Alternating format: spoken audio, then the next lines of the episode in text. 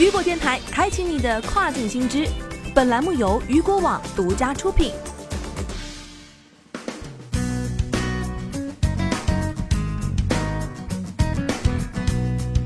据彭博新闻社消息，短视频应用快手正在考虑在美国上市，以便在短视频领域进行扩张。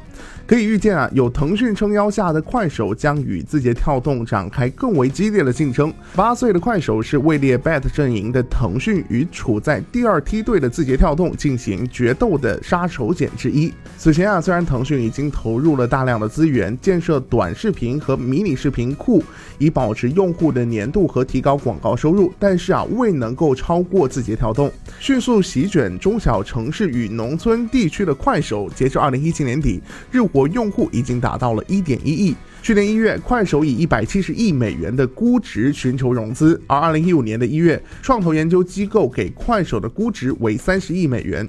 据悉，快手计划于明年上市，其在最后一轮融资中估值为二百五十亿美元。